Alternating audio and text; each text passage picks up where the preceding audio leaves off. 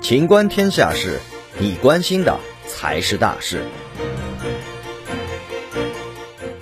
蚂蚁消费金融公司三号获批开业。记者三号从银保监会获悉，蚂蚁消费金融公司三号获批开业。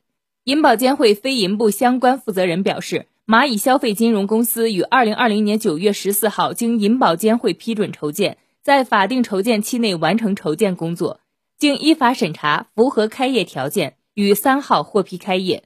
该负责人表示，蚂蚁消费金融公司作为一家持牌金融机构。必须依法接受监管，严格遵守相关监管规定。按照整改方案，蚂蚁集团应在蚂蚁消费金融公司开业六个月内完成花呗、借呗的品牌整改工作。